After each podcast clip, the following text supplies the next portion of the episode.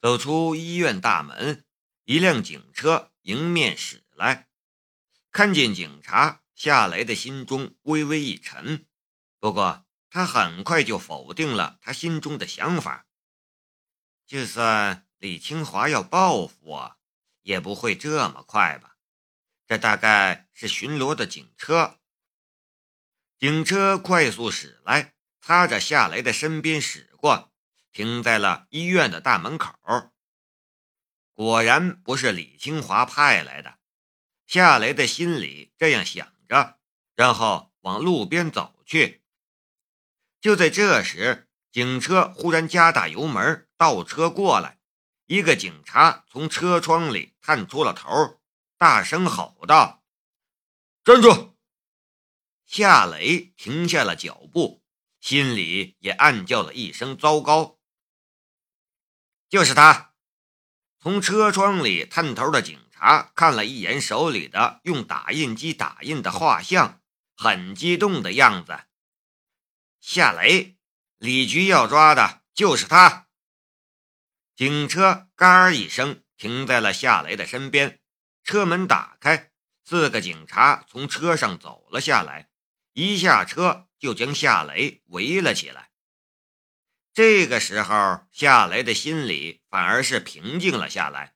他不慌不忙的道：“你们想要干什么？”“你是夏雷？”带头的警察发问道。夏雷点了点头：“我就是夏雷。你们找我干什么？”“找你干什么？”带头的警察亮出了一纸拘捕令。冷笑道：“夏雷，你涉嫌敲诈，这是拘捕令，跟我们走一趟。”夏雷说道：“你们搞错了吧？我敲诈谁了？”带队的警察一巴掌抽在了夏雷的后脑勺上，凶巴巴的道：“你敲诈了谁？你心里清楚。哼，你真是吃了豹子胆了。”打歪主意，居然打到我们局长头上去了！洗干净屁股，等着坐牢吧！以后的日子有你受的！带走！夏雷怒极反笑：“抓我？你告诉他，最好别后悔。”小子还嘴硬，给我铐上！带头的警察说道。一个警察跟着就掏出了手铐，给夏雷铐上了，然后把夏雷往警车里面推。夏雷没有反抗，钻进了警车。半个小时后，夏雷被带到了北拱区警察局，然后被关进了一间审讯室里。他身上的手机、钱包等物品都被搜走了。一个青年警察走了进来，将手中的记录本重重的往桌上一拍，然后坐在了夏雷的对面。老实交代吧，省得我们费事儿。夏雷一点也不慌张，他淡淡的说道：“你要我交代什么？你自己清楚，当然是交代你敲诈我们李局长的事情。”青年警察猛拍了一下桌子：“你给我老实一点，好吧？我交代。”夏雷说道：“今天傍晚，我在聚贤园茶楼碰见了李清华，李局长，他带着一个女人，然后去酒店开了房间。”你胡说八道什么？青年警官打断了夏雷的话。你再胡说八道，我可对你不客气了。我也提醒你一下，你这是诬陷，这也是犯法的。你想罪加一等吗？夏雷耸了一下肩，不是你让我说的吗？我说的是事实。这时，青年警官扭头看了一眼窗口，然后又指了一下墙角的摄像头，他没说话。但他的用意却很明显，他是让外面的人将摄像头关掉。果然，摄像头的指示灯本来是亮着的，他打了一个手势之后，指示灯就熄灭了。这个青年警官显然是李清华的人。夏雷将视线移到了他的胸口上，他看到了这个青年警官的工作牌以及工作牌上的名字，他叫胡斌。夏雷又将视线移到了审讯室里的一面玻璃墙上，这道玻璃墙是单面透光，外面的人能看到里面，里面的人却看不到外面。不过，这对他来说根本就不是障碍。他用左眼看到了李清华，还有站在李清华身边的陈川虎。李清华和陈春虎小声的交谈着，陈春虎则不断点头，一副唯命是从的样子。不难看出来，李清华这是在交代陈春虎怎么诬陷他和马小安。夏雷收回了视线，他的嘴角也浮出了一丝冷笑。这件事他本来是打算就此罢手，可是他没想到李清华的报复心这么强，当晚就派人来抓他了。这个时候，他也暗自庆幸在酒店里偷偷的将那个视频上传到了他的百度云盘之中。有那个视频在手，他一点都不慌张，不害怕。先让你得意一会儿吧，夏雷的心里暗暗的道。名叫胡斌的警察这时出声说道：“我们开始吧，告诉我，你从勒索来的五万元之中获得了多少？”夏雷说道：“我纠正一下。”那不是勒索，那是医药费、误工费、营养费和精神损失费等等费用加起来的数额，我一分钱都没拿。我朋友被陈川虎打伤了，难道这笔钱不该由陈川虎出吗？医药费？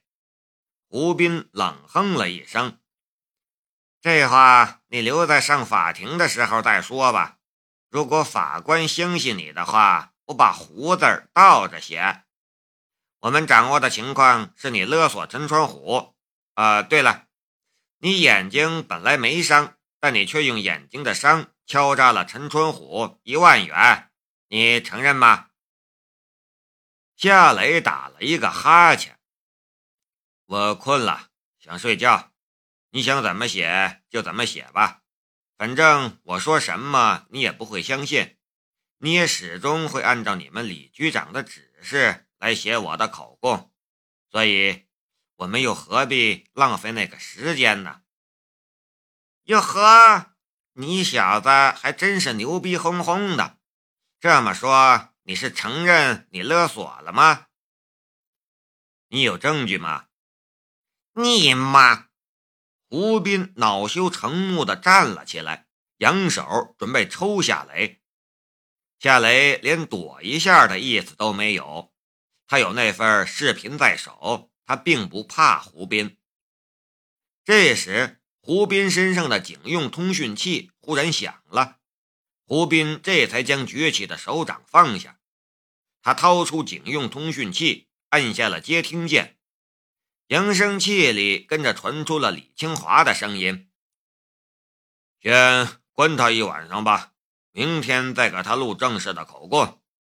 这一次，天王老子都救不了他。”“哎，好的，李局，我把这小子带到监禁室关起来。”胡斌说话的语气充满了谄媚的味道。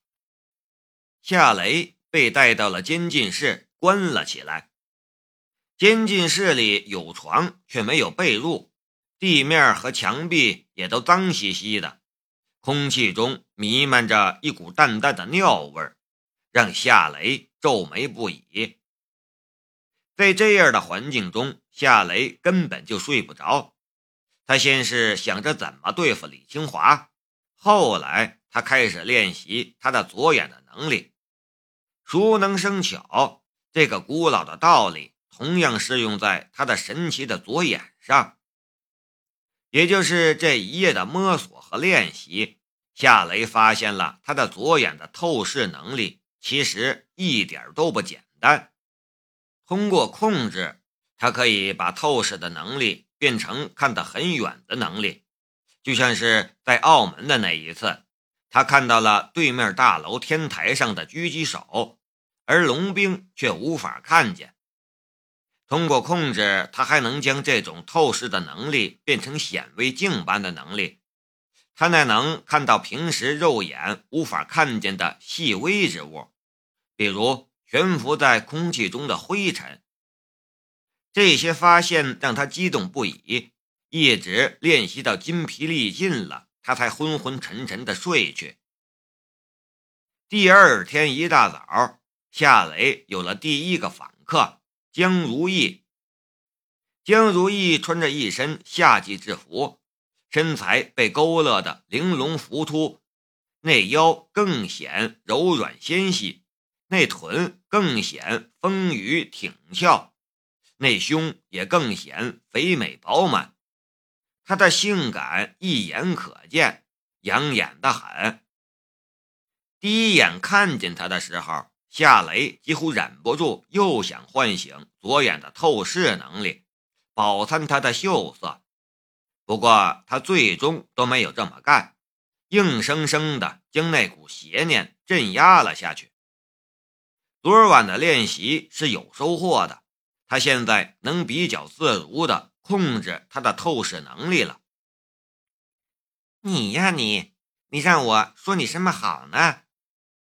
江如意一来便气呼呼的道：“我昨天还问过你，你说是你的一个朋友想找点关系，所以我才告诉你李局长在那里。没想到你居然去勒索李局长，我真是看错了你。”夏雷苦笑了一下：“你就是这样看我的吗？不是我怎么看你？”而是你做了违法的事情，江如意越说越生气。你有没有想过，你坐牢以后下雪怎么办？我当然有想过，所以我不会做违法乱纪的事情。如意，我问你，从小到大，你有没有看过我做过什么坏事吗？江如意摇了摇头，在他的印象里，夏雷。并不是这样的人，夏雷又说道：“你再想想，我是一个愚蠢的人吗？”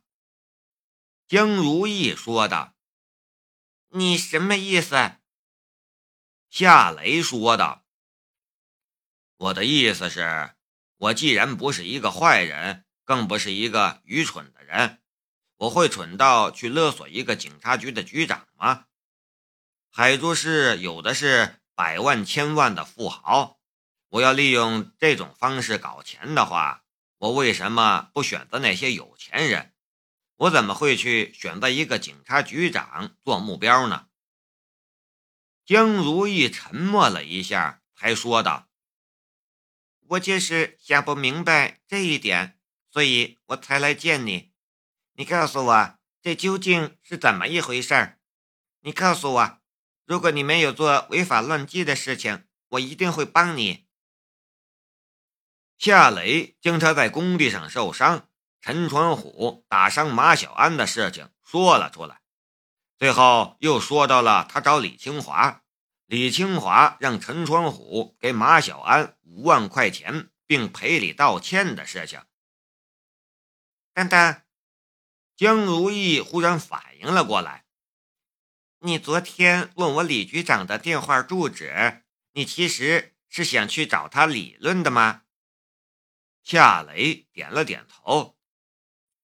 你找他理论，他就让陈川虎给了你朋友五万块钱。夏雷又点了一下头。你没有威胁他？江如意一副不相信的样子。夏雷说道。我找他的时候，他正好在和一个女人上床，而我恰好又拍了下来。我晕。江如意的表情很夸张。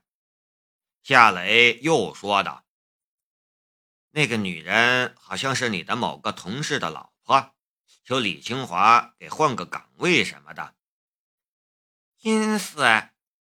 江如意凑到了栅栏前，脸上带着谄媚的笑容。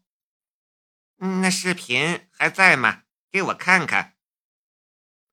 夏雷说道：“你把你的手机借我用一下，我打个电话。”然后我就告诉你在哪里可以看到视频。江如意左右看了看，确定没人过来，才利索的掏出手机递给了夏雷，一边说道：“那个视频在哪里？在百度云盘上，账号是我的名字的拼音，密码是我的生日。那东西很重要，你可别给我删了。”夏雷叮嘱了一句，然后拨了一个号码。